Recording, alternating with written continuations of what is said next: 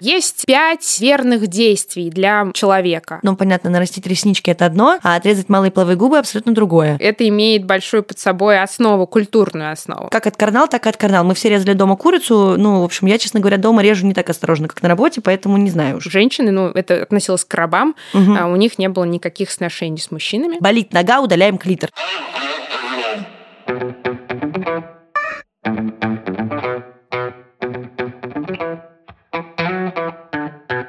Привет, это подкаст «Раздвиньте ноги», и тут, как всегда, я, меня зовут Оля Крумкач, я врач-акушер-гинеколог. В этом выпуске, который является спешлом, мы будем затрагивать темы, которые могут вас триггернуть. Э, это касается и насилия, и непонимания, и, наоборот, различий в культурных особенностях. Просто мы не знаем, как кто на это отреагирует, поэтому сразу вас предупреждаю, что возможны разные варианты. Выпуск этот выходит 8 марта. И выпуск этот не в восхваление всей этой ситуации, а наоборот. И мы затронем такие темы, которые касаются женского обрезания, калечащих операций, операций, которые применяются к женщинам, и еще обсудим разные культурные особенности. В гостях у меня сегодня Даша. Меня зовут Дарья Сапрынская, я являюсь научным сотрудником Московского государственного университета Института стран Азии и Африки. И специализируюсь я на странах Центральной Азии и Кавказе, о котором мы сегодня обязательно поговорим. А кроме того, веду телеграм-канал, который называется «Где твой хиджаб, сестра?». 2021 году на всеми нам любимом портале новостном «Медуза» была опубликована... Который является иноагентом. Да, спасибо. Я, я, я не привыкла к этому, надеюсь, наш подкаст туда не канет. В общем, на сайте «Медузы» была такая новость. Центр Best Clinic предлагал на сайте услуг клиторэктомию, операцию по так называемому женскому обрезанию. Я сразу же вам скажу, что данная операция в нашей стране, да и вообще во многих других странах, относится к операциям калечащим и является вообще не то чтобы недопустимой, а невозможной. За это есть уголовная ответственность, где-то и административная ответственность, и, в принципе, врачи это не практикуют. У нас нет этого ни в учебниках, ни в протоколах. Я лично об этом знаю только из новостных потоков. Из того, что я когда-либо читала, ни разу в жизни даже не рассматривала ход операции, потому что, спасибо, мне это просто не нужно. То есть тебя не учили это делать? Нет, нет, да, никого из моих друзей не учили. То есть есть операции, которые, да, касаются того, что, ну, уже сейчас это считаются операции для трансгендеров и для перехода. Есть операции, которые выполняются по особым технологиям, технологиям, но мы сейчас говорим о том, что относится, я, я это называю такие рецидивистские методы усмирения человечества. Поэтому, в общем, эта новость разлетелась достаточно обширно. Я думаю, что многие из наших слушателей про это читали. Так вот, э, описывается ситуация как. На сайте центра предлагалось три вида клиторэктомии. Удаление капюшона клитора, я напомню, это та ткань слизистой, которая накрывает головку клитора. Удаление клитора вместе с капюшоном и малыми половыми губами и инфибуляция. Также предоставляется некоторая история, в которой можно было понять, что и зачем, и как будет проходить операция. Все это было выложено на сайте клиники. Хотелось бы сказать, что это такое небольшое интро, потому что мы знаем о проблеме, но не знаем, что еще бывает в этом мире и почему так сложилось. Мы хотим обсудить разницу между полами в этой ситуации и разницу нашего восприятия и восприятия людей, которые это, в принципе, используют как рутинные штуки. И здесь хотелось бы сказать, что помимо да, э, калечащих операций, связанных конкретно с клитором и женским вырезанием, мы, наверное, знаем, я думаю, что... Ну, я лично помню эти картинки из детской энциклопедии, где женщины ходят с кольцами на шее. Также, я не помню, пыталась вспомнить фильм, но я не успела прогуглить, извините, из-за некоторой тревоги, которая нас всех окутала. Поэтому я вам просто расскажу про картинку, которая у меня въелась в мозг с детства, а из фильма, где женщины в Китае обматывают себе ступни для того, чтобы они могли поместиться в маленькую обувь, что считалось архисексуально и красиво. Да, называется бинтование ног. Да, и первая наша история здесь – это обычай, который практиковался как раз в Китае, как я уже сказала. До 10 сантиметров сантиметров, если не изменяет память, считалось нормальной длиной стопы. Конечно же, любое бинтование – это ненормально, не физиологично, не анатомично. Приводило это и к сломанным костям. Мы все можем сейчас вспомнить или посмотреть, прямо пока вы слушаете выпуск, что случается с ногами у спортсменов у многих, что происходит с ногами у балерин. Так вот, это те штуки, которые случаются, если вы осознанно в своих личных целях каким-либо образом препятствуете нормальному росту костей и структур, а также вечно находитесь в травмирующих обстоятельствах. Да, это может быть из-за обуви, из-за движений, которые вы активно совершаете рутинно. А здесь это ситуация, в которой насильно, как бы насильно даже для самого себя, но исходя из побуждений, потому что это твоя культура, и ты живешь в таких условиях, ты применяешь разные методы к тому, чтобы вообще, в принципе, изменить строение какой-то части тела. Не очень прикольно. Все это дело доводит вплоть до ампутации некрозов асептических и септических, воспалительные процессы и все остальное. Здесь хочется сказать только о том, что сейчас это уже менее популярно, конечно же. Были проведены ряд исследований по поводу того, вообще какой статус э, здоровья у пожилых людей в Китае относительно молодого поколения. Э, я думаю, что не нужно говорить, что у 5% населения позвоночник в принципе не формировался нормально, из-за чего случались различные другие заболевания. Сейчас, конечно, этот процент намного выше. Ну и что более печально, что это именно культ э, во имя сексуальности, и делалось это исключительно с женщинами для того, чтобы соответствовать некоторым нормам, которые были признаны канонами красоты. Вот у меня, например, нога огромная, кривая и с костями, и у меня еще там есть деформация, меня бы точно никто не взял замуж. А вот когда у тебя ножка маленькая, элегантная, и неважно, что она сложена пополам, потому что это именно так выглядит нога, которая после бинтования, извините, 10 сантиметров, просто представьте, у меня 38 размер ноги, 38-39, это где-то 25,5-26 сантиметров. Ну, то бишь, да, это просто взять и сложить свою ступню вдвое и положить маленькую туфельку. Это, в общем, первый вид. Мы сейчас никого не осуждаем, мы рассказываем, какие есть практики, потому что мы там не были, мы можем только со своей колокольни на это посмотреть и пожалеть кого-то. И констатировать, что красота требует жертв, иногда таких страшных. Кого ты, Даша, выберешь для рассказа? Какие хочешь варианты? Вытягивание шеи О, или что-нибудь еще? Ну, я думаю, я про женское обрезание расскажу. Конечно, конечно. Но мне кажется, знаешь, с чего стоит здесь начать? Из того, что для России кажется, что эта повестка вообще не важная. Что мы живем в европеизированной такой стране, где таких практик совершенно нет. Ну да, у нас не вытягивают шеи, может быть, насильственно нас не заставляют бинтовать ноги, но на деле женское обрезание есть у нас на Кавказе, в Дагестане, и есть карты, которые дает э, ЮНИСЕФ, где представлена, собственно, вот эта часть нашей страны. Про эту культурную практику мы сейчас перейдем дальше говорить, но хотела сказать, что женщины всегда испытывали подобные вещи, то есть модернизировали себя для красоты. Мы сейчас это делаем, да, просто практика изменилась. Сейчас мы реснички подкрашиваем, Конечно. Там, бровки делаем, а тогда вот, пожалуйста, будь таким серьезно красивым в разных местах. Да, как рутина, между прочим, я думаю, воспринимается. Ну, на Востоке действительно это воспринимается как рутина. То, что мы говорим про женское обрезание, там не кажется количество операций, и также и на нашем Кавказе это таким делом не представляется. Но вот э, Оля начала про СМИ говорить, и, наверное, про BBC тоже стоит рассказать, и ту историю, которая во всех наших медиа отзывалась. Это про первое в России уголовное дело. То есть до этого мы должны с вами понимать, никогда женское обрезание никем и никак не преследовалось. Для нас, вот как страны, которая вообще конвенциям всем этим следует, это дело, оно вот только, к сожалению, 28 января этого нынешнего 2022 года осуществилось, и там, собственно, дело-то завели и вынесли наказание. Но наказание, мне кажется, не соответствующее. Вот, Оль, э, ты как считаешь? Вот здесь, значит, провела в клинике Айболит в Магасе, то есть ну, Ингушетии, у нас. Да, я даже а, помню, как я это читала, когда это вышло. А, операцию, которая, ну вот как мы с вами ее характеризуют, калечащие операции на женских половых органах. И врач, ей заплатили 2000 рублей за это дело, а штраф и итог всего этого уголовного был в 30 тысячах рублей. То есть никакого срока преследования, да, ничего конечно... такого не было. Да, в рамках э, современных реалий достаточно уничижительное и вообще не, не стоящее ничего наказание, да и вообще, в принципе, я считаю, что это просто непростительная история. Чтобы было понятно, мы все все обладаем каким-либо набором половых органов, и нам это дается не просто так. И э, это все устроено, да, не потому что там Адам и Ева, а я все-таки склоняюсь более научным фактам, и поэтому каждый орган, он стоит на своем месте и обладает некоторыми функциями. Хоть и клитор все-таки приписывают к органу удовольствия. Не просто так эти нервные окончания находятся у нас везде. Это целая сетка, которая да, находится внутри половых губ, уходит во влагалище, соединяет разные штуки, там есть нервные сплетения, кровоснабжение и все остальное.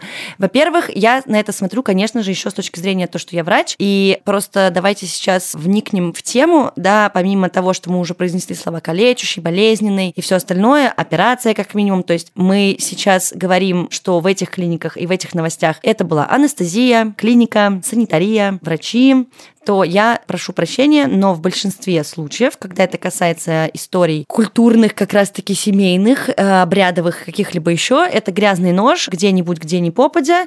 Очень часто я слышала эти истории, читала на истории очевидцев, а это в основном женщины, которые убежали от этих практик, скрылись и, в принципе, не, ну, не поддерживают связь со своими родственниками. Ситуации, в которых э, в той или иной деревне, населенном пункте, семье есть просто женщина опытная, которая этим занимается. И это, конечно же, не врач и не медработник. Это кухонные предметы вместо скальпеля и инструментов, никаких обезболивающих и никаких медикаментов. Я напомню, что женские половые органы наружные очень хорошо кровоснабжаются и очень хорошо нервируются. Следовательно, это А. Архибольно, Б. Это обильные кровотечения. Помимо того, что это просто ужасно и калечит, это заканчивается же и летально тоже. То есть сепсисы, воспалительные какие-то заболевания дополнительно наслаиваются. Какими вообще инструментами они пользуются для того, чтобы этих девочек обрезать? То есть это может быть вообще там бритва условно? Да, это бритва, ножи, э, описывается обычные ножницы, которые можно разобрать, любые лезвия, любые заточки. Конечно, да, рассказы именно про обычные бытовые приборы. И даже очень часто забивался формат такой, что это могло быть 10 человек подряд. То есть просто собирают э, девочек разного возраста, и это просто такая ситуация в стиле так, все заходим, э, обрезаемся, уходим. Где-то это выполняется, да, из-за того, что мы говорим, есть история про то, что не должно быть удовольствия, где-то это строго ритуальные штуки, и там очень много разных версий, но, понимаете, есть первый тип, да, вот о том, что мы говорили в начале, когда удаляется строго капюшон клитора. Ну, если выбирать меньше из зол, ну, наверное, это меньше из зол. Это, грубо говоря, кусочек ткани, слизистый. Ну, хорошо, если это сделано как-то вот аккуратно и ничего больше не заделось. Но, опять же, я кропотливо выполняю все операции, которые мне на работе выпадают, зашиваю осторожно, все обрабатываю и делаю как себе, если мне, ну, если мне пришлось сделать себе. Здесь же я боюсь вот как от карнал, так и от карнал. Мы все резали дома курицу, ну, в общем, я, честно говоря, дома режу не так осторожно, как на работе, поэтому не знаю уж. Второй вариант удаления, когда идет удаление клитора с частичным или полным удалением малополовых губ. Это жесть. Ну, то есть здесь мы задеваем уже большие участки кровеносных сосудов, это русло, которые выходят к периферической ткани. Понятно, никаких больших сосудов нет, организм устроен так, что у нас есть только парочка, на это сонные какие-нибудь артерии бедренные, которые плюс-минус находятся так, что их можно задеть. Здесь такого не получается, но это очень большая обогащенная ткань, слизистая, где куча капиллярных ветвей, и это профузное, поверхностное кровотечение. Ну, говорить, что это больно и ужасно, я даже думаю, мы уже достаточно сказали об этом. И последнее, самое ужасное, то, что я вообще в принципе не понимаю, кому пришло в голову, это удаление частично или полностью малых половых губ с ну, клитора, капюшона и всего остального, с зашиванием вместе больших половых губ. То есть это просто практически слепо замкнутое все. Здесь оставляется уретер и влагалище. Помимо всего объема операции и всех последствий, которые эта операция может, э, к которым она может привести, мы получаем историю, когда даже роды могут быть более травматичны, хотя нацелена на то, чтобы женщина смогла после этого рожать детей. И половой акт тоже будет явно намного травмирующим, чем если бы этого не происходило. Плюс к этому говорить о том, насколько хорошо будет проведено ушивание, я повторю, я супер нежно и кропотливо отношусь к каждому своему шву. Два стежка это или 25. Боюсь, что здесь даже не хочу задумываться, каким образом это производится. А, оставляет уретры влагалище. Я уверена и читала об этом, что увеличивается количество инфекций мочевыводящей системы, конечно же. В принципе, увеличивается количество бартолинитов, воспаления близлежащих тканей, потому что ну, нарушается отток жидкостей, нарушается конституция и анатомия вокруг. Ткани не придуманы для этого. То есть мы даже знаем, что обычные порезы, ушибы, вырастает рубец на этом месте. После ампутации присутствуют фантомные боли. Ну, то есть э, ничего, что происходит с организмом, оно не происходит по щелчку. Приходится переживать какой-то проект по реабилитации, и должно пройти какое-то время для того, чтобы все восстановилось. Очень хорошо, если после таких ужасов что-то восстановится. Как там уже ткань ляжет, никому не понятно. А я напомню, что бывают такие проблемы, как при атрезии гимена, когда просто менструальная кровь не может выйти наружу, и это тоже, в общем-то, приводит к различным воспалительным процессам. Знаешь, есть еще какая история, которая касается того, как это, собственно, надо называть. Вот э, я читала всякие культурологические исследования, да, по Востоку. В основном я смотрела то, что касается Арабского Востока, ну и Кавказа в том числе. И там, э, конечно, это сравнивается с мужским обрезанием. Можно ли это в медицинском плане сравнить? Вот если посмотреть записки там ЮНИСЕФ того же самого и так далее, они говорят, стоит все-таки именовать это в качестве калечащих операций на женских половых органах, потому что женское обрезание в данном смысле мы не можем его сравнить с мужским. Нет ни одного медицинского показания вот такого рутинного к тому, чтобы применять э, женское обрезание. Вот именно что, когда мы говорим об удалении наружных половых органов и преимущественно удалении клитора. Это никак не применимо. Здесь не бывает никаких показаний. Можно убрать атрофированную ткань, можно удалить участок, который расплавился после воспаления там, той же бартолиновой железы, еще чего-то.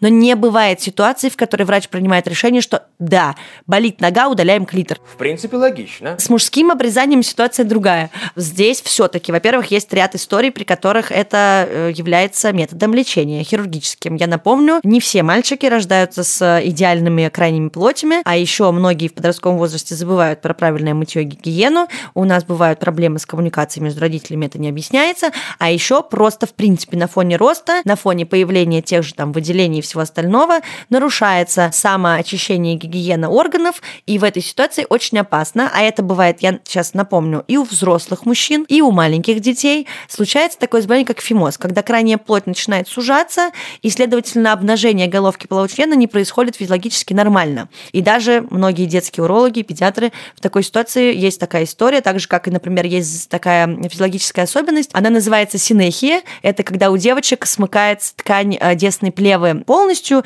и с помощью масел, свечек, рук акушера, это даже мамы, эта ткань, которая представляется синехиями, расклеивается, потому что бывает так, что на фоне либо невыработки, либо выработки эстрогена и различных там особенностей, в общем, вот этой слизистой ткани, она слепляется, и просто если этого не сделать вовремя, может быть, придется это делать хирургически, это ребенку неприятно, да и мама с этим тоже не любит сталкиваться. Да, но это типа один разрез, вообще не страшно, и это делается, чтобы просто потом не было никаких проблем, вот как раз там в первый половой акт или бывает там какие-то другие штуки вырастают. Но это я объясняю к тому, что э, такая физиологическая штука с тканью бывает у девчонок. Но это вообще никак не связано, опять-таки, с обрезанием. Это не крайне Но мужское обрезание фигня. больно? Мужское обрезание, да, сейчас все-таки это уже все делается в больницах.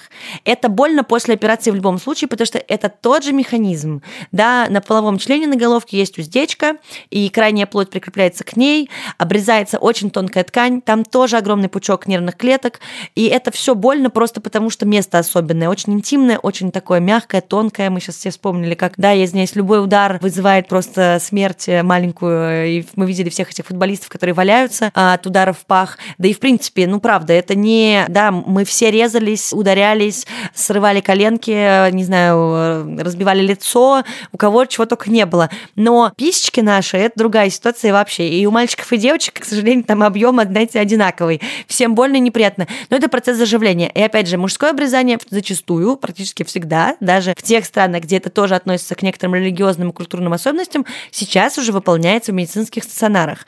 Помимо фимоза, о котором мы говорили, да, вот есть эти особенности, а еще бывают такие совсем неприятные штуки, это баланопаститы и компания, это уже воспалительные заболевания близлежащих тканей, помимо вот этого вот, да, капюшона крайней плоти головки полового члена.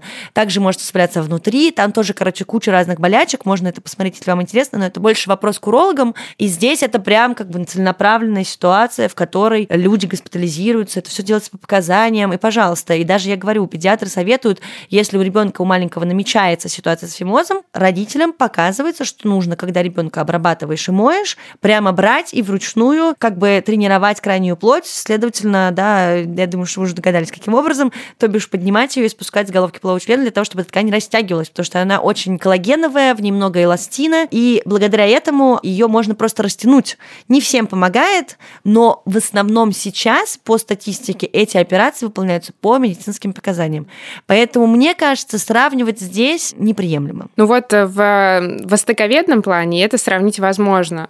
И дело в том, что когда мы говорим про женское обрезание и говорим про Восток, мы сразу думаем, скорее всего, о мусульманском Востоке. И здесь появляется такая история, как спор внутри общества верующих, это называется уммой, то есть те, кто следует исламу, о том, нужна и вообще важна ли эта практика для тебя, как для верующего.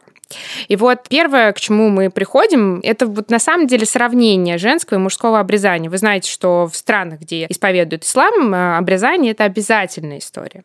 Обязательная ли история тогда женское обрезание? Ну, сразу можно сказать нет. Все дело зависит э, в толковании, собственно, тех религиозных книг, ну, Корана, да, к которому обращается верующий. Значит, э, есть то, что оставил пророк Мухаммед, грубо говоря, завет. Да, завет пророка в исламе называется сунной. Для мусульманина самые главные пять вещей, которым он следует, это пять столпов ислама. В пять столпов ислама ни обрезание, ни женское, ни мужское не входит. То есть они не входят ни в сунну, ни в пять столпов ислама, когда мы говорим о заветах пророка. Но они входят в то, что описывается в религиозных текстах, и мы называем это с вами хадисами. И вот тут возникает сложность. То есть есть разные религиозные деятели, которые оставили эти хадисы, то есть они по-разному, как у нас там от Матфея, да, там. Ну да, и дальше это все, мне кажется, в разные просто истоки идут. Да, и то есть вот это все толкование, оно, соответственно, представляет разные идеи, как нужно смотреть на то или иное действие. Ну там, например, нужно ли тебе обязательно при трех свидетелях разводиться? Мне кажется, тоже как ритуал некоторый, то есть там везде есть свои условия, Конечно. и зависит все именно от да, того, какие да. условия требуются. И то же самое будет касаться, вы знаете, что обрезание есть и у иудеев, да, и то же самое будет касаться Тары, поэтому в Пятикнижье, в Торе вы тоже эти истории найдете. То есть мы говорим о том, что обрезание больше касается все-таки толкования основных текстов. И, соответственно, в этих толкованиях есть упоминание о том, что есть некоторые очень важные части, которые мусульманин, верующий человек должен соблюдать, и они касаются гигиены. Вы, если были, например, в Стамбуле, да, или были просто где-нибудь на Ближнем Востоке, или даже у нас где-нибудь видели угу. мечеть, то вы заметили, что всегда при входе в мечеть человек должен разуться, да, обязательно вымыть руки и ноги, умыться. И это касается, собственно, того, что ты перед Богом должен представать в чистом виде. Гигиена, она отдельно прописывается во многих религиозных э, текстах. Для вас это не должно быть каким-то анахронизмом или чем-то странным. Ну, и в Библии тоже есть э, отделы, где мы говорим про то, что ну, человек должен соблюдать определенную чистоту, не только помыслов. И вот здесь эм, то, что касается гигиены, и относится к этому обрезанию.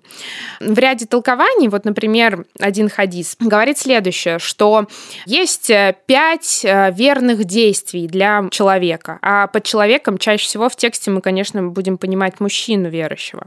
И это, например, обрезание, это бритье, угу. это стричь ногти, да, вот такие вот вещи. Есть другой хадис, который говорит о том, что для мужчины обрезание это то, что касается правильного следования заветам пророка, а для женщины обрезание это всего лишь ее как бы добрый, добродетельный поступок. На самом деле, действительно, в исламской среде отдельный был спор еще в 90-е годы о том, важно ли вообще это обрезание или нет. Ну и результат какой его? Результат был за то, что, конечно, это может быть традиционной практикой, но практикой, заметьте, не исламской. Когда вы слышите женское обрезание, у вас, ну, у меня, например, хоть у меня тоже сразу же только это в голове. Сразу Ближний Восток, Конечно. да, что-то связанное с исламом. Но на деле это практика, которая была известна еще с времен Древнего Египта. Я нашла, что, короче, инфубляция, а это вот полное удаление и клитора, и капюшона, и малых плавых губ с сшиванием больших плавых губ, называлась фараоновым обрезанием. На самом деле, если вы поедете а мы, к сожалению, сейчас пока не поедем, но вдруг вы Мы надеемся, что мы когда-нибудь поедем. В Великобритании, то в Британском музее есть там египетские залы, вот эти все, там есть саркофаги, где упоминается об э, женском обрезании, там говорится, ну то есть вы должны понимать, что это все связано с традиционным культом, и для Египта это жреческий культ, да, где говорится о том, что, например, жрецу женщина должна там подносить и обтирать его всякими маслами, та, которая причем не обрезанная, да, или же там есть саркофаги, где просто иероглифами египетскими, да, представлены, как бы, ну, исследователи говорят, что это инструменты для обрезания, собственно, то, что нужно сделать, и дальше mm-hmm. женщина нарисована.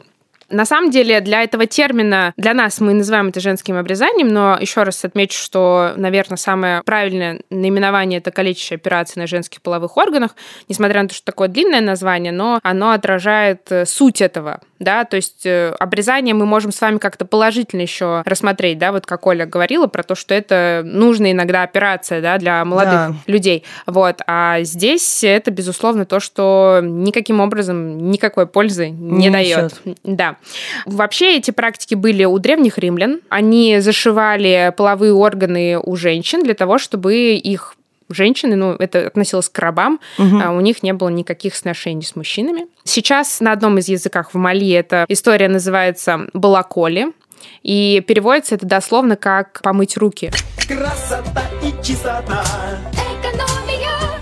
Есть термин, который в арабском языке для этого используется, это тахур или тахара, но тут все зависит от региона. Конечно, больше всего сейчас исследований по Египту. Угу. происходит, ну, потому что в Египте это практика вот с таких далеких времен, поэтому все это имеет большую под собой основу, культурную основу. Но что здесь нужно отметить, то, что это все-таки не касается религии как таковой. Это было до прихода ислама и сохранилось в этих регионах до ислама. А как мы знаем, любая религия, она инклюзивная, она как у нас, например, мы все знаем с вами историю про масленицу, да? Религия часто включает вещи, которые были до ее прихода, да, но мы понимаем, что это жреческая история какая-то, связана с традиционным культом. Так и вот, и обрезание это во многом, ну и не во многом, это фактически то, что связано с доисламской традицией. Угу. Но то, что оно распространилось на всем Востоке, да, на огромной действительно части Востока, и вот данные я неспроста посмотрела, вот 200 миллионов, представляете, сейчас девчонок разных возрастов имеют это обрезание. То есть цифра, скорее всего, ну, э, очень... прогрессирует, я так думаю. Это Боже, потому это что еще много. на 2016 год это ЮНИСЕФ давал. Мне, конечно, страшно думать об этом, но это вот такое большое количество стран, потому что задействовано. А, я вот еще вспомнила ситуацию, что сейчас у нас есть отголоски некоторые, потому что это же в любом случае, например, где-то является какой-то историей, чтобы соответствовать канонам, каким-то нормам красоты, сексуальности, внешнего вида, я не знаю, признанным просто правилам. И у нас тоже сейчас есть проблема в настоящее, в наше время, в современном мире, что мы очень сильно зависим и от мнения окружающих, и у нас есть веяние культуры, которые призывают выглядеть по определенным придуманным кем-то стандартам. Понимаешь, Оль, мы, к сожалению, от этого никогда не избавимся. Мода, она меняется, да, она может становится иногда человечнее, но в смысле не вредит. Не вредит, да-да-да. Я тоже хотела сказать, что не вредит. Но это, ну, к сожалению, общество так устроено, то есть это всегда будет. Вот, например, есть такая известная династия Каджаров иранская, и вот если вы когда-нибудь ходили в музей Востока, я вам рекомендую сходите, у них каноны красоты состояли в том, что у женщины обязательно должны были быть усики, да, да срощенные бровки, вот, и, в принципе, она должна быть по нашим стандартам такой очень даже сильно плотненькой. Вот, мы с вами на это сейчас посмотрели и удивились. Ну, собственно, вы можете все эти изображения найти. Сейчас, да, сейчас есть новые, на самом деле, и операции, и истории, которые что делают, также меняют женщину. Ты не только женщина, и мужчина же тоже. Не, да, это и к тому, что все равно это правильно. Ты, мне очень нравится, как ты это все объясняешь, в плане того, что это меняется, это возвращается в другом обличии под другим прикрытием. Сейчас есть клиники, которые предлагают эту назва... услуга, называется в врачебных кругах в шутку подковой. Многие делают это в подарок. Это увеличение гиалуронкой, либо там чем увеличивают губы на лице, представьте только увеличение больших половых губ. Ну вот все восточные девчонки бы сказали, не надо нам, нам отрежьте. Нам лучше отрезать, да, реально.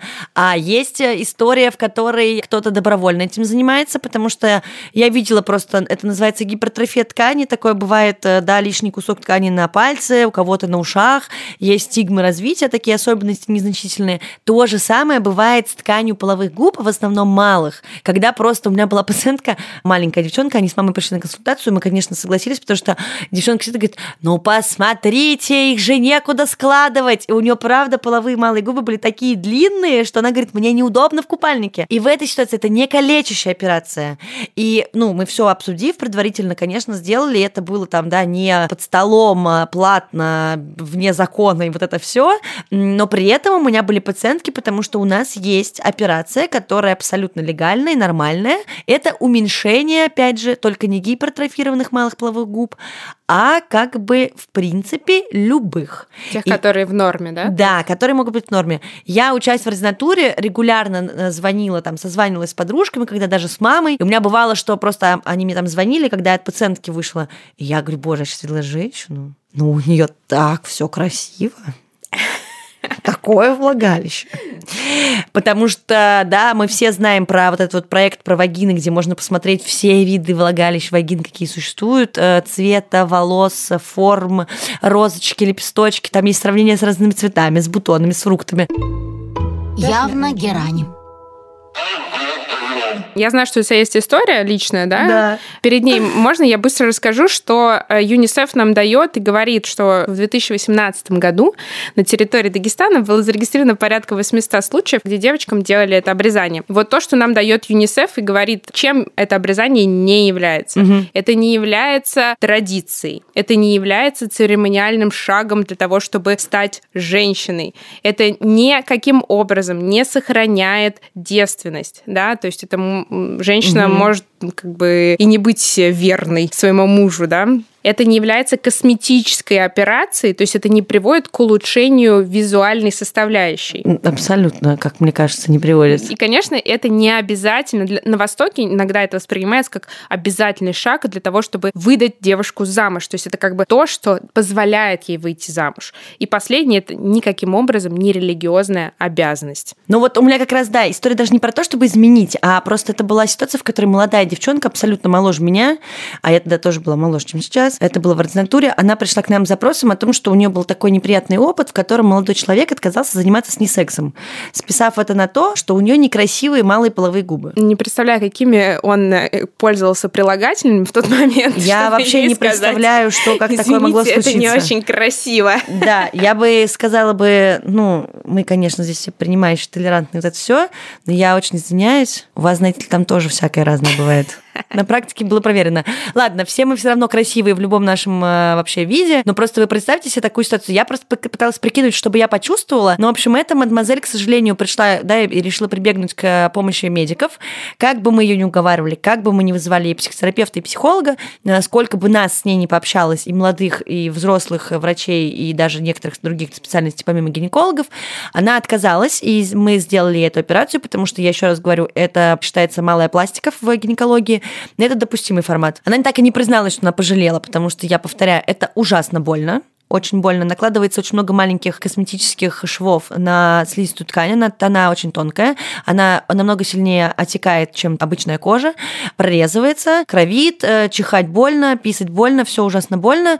Но, в общем... У меня текут мы... слезы, это ужасно, честно. Сори, да, простите, мы предупреждали, а, контент не для чувствительных. Но, в общем, короче, итог в том, что еще было тупо, потому что, во-первых, как бы она не погрузилась к той проблеме, почему вообще она решила сделать такое в этой сложившейся ситуации. Я всех вас призываю призываю прибегать к себе и думать о себе, и считывать некоторые красные мычки в поведении других людей, если это поведение приводит вас к таким радикальным историям, да, применять к себе какие-то другие там э, техники по изменению чего-либо, менять свою жизнь настолько, что вам некомфортно, и вот все в этом ключе, особенно если это касается каких-либо операций. То есть есть травмирующие ситуации, когда женщины увеличивают грудь, когда они там с собой что-то делают, но, понятно, нарастить реснички – это одно, а отрезать малые половые губы – абсолютно другое. Но это еще же про действительно эмансипацию. То есть у вас у всех у нас есть возможность контролировать свое собственное тело. И вот 8 э, марта это же не просто про то, что мы с вами можем пойти и проголосовать, а это еще про то, что у нас с вами есть возможность полностью защищать свое тело, защищать свое тело как себя, то есть свои да. интересы. И обрезание в этом смысле совершенно не для вас, ребят. Это супер слова, потому что, правда, мы хотели именно в этот день обсудить такую достаточно, да, необычную тему для 8 марта, сказать именно о том, что, пожалуйста, любите себя, верьте себе, слушайте себя. Также мы призываем быть осторожными, аккуратными, помнить, что не всегда мир идет в нашу сторону. Мы прорвемся в любом случае. Мы вас очень сильно обнимаем. Наш телеграм-бот «Раздвиньте ноги» бот открыт для всех э, ваших вопросов. Я готова помочь всем тем, чем я смогу помочь. Пожалуйста, оставайтесь с нами. Это был подкаст «Раздвиньте ноги». И это была я, Оля Крумкач, врач-акушер-гинеколог и ведущая этого подкаста. Со мной была Даша. Помогла, обсудила и рассказала вещи, о которых я бы не смогла самостоятельно рассказать. Между прочим, ссылка на ее телеграм-канал останется в описании профиля навсегда. Спасибо. Вы можете, да, вы можете читать и смотреть. Это тоже очень полезная, интересная информация. Подписывайтесь, опять же, кто еще не подписан, слушайте наш подкаст на тех площадках, на которых пока что в России мы можем слушать наши подкасты. Ставьте лайки в любом случае, чтобы наш подкаст слушало как можно больше людей. И, пожалуйста, держитесь. Я вас всех обнимаю. Пока. Пока-пока.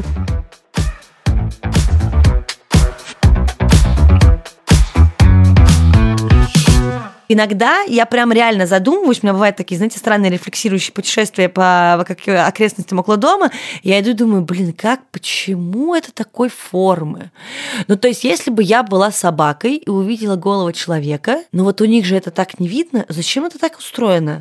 И вот у меня, типа, эти дебри могут на три часа уйти, я такая, зачем письки такие странные, боже, прости.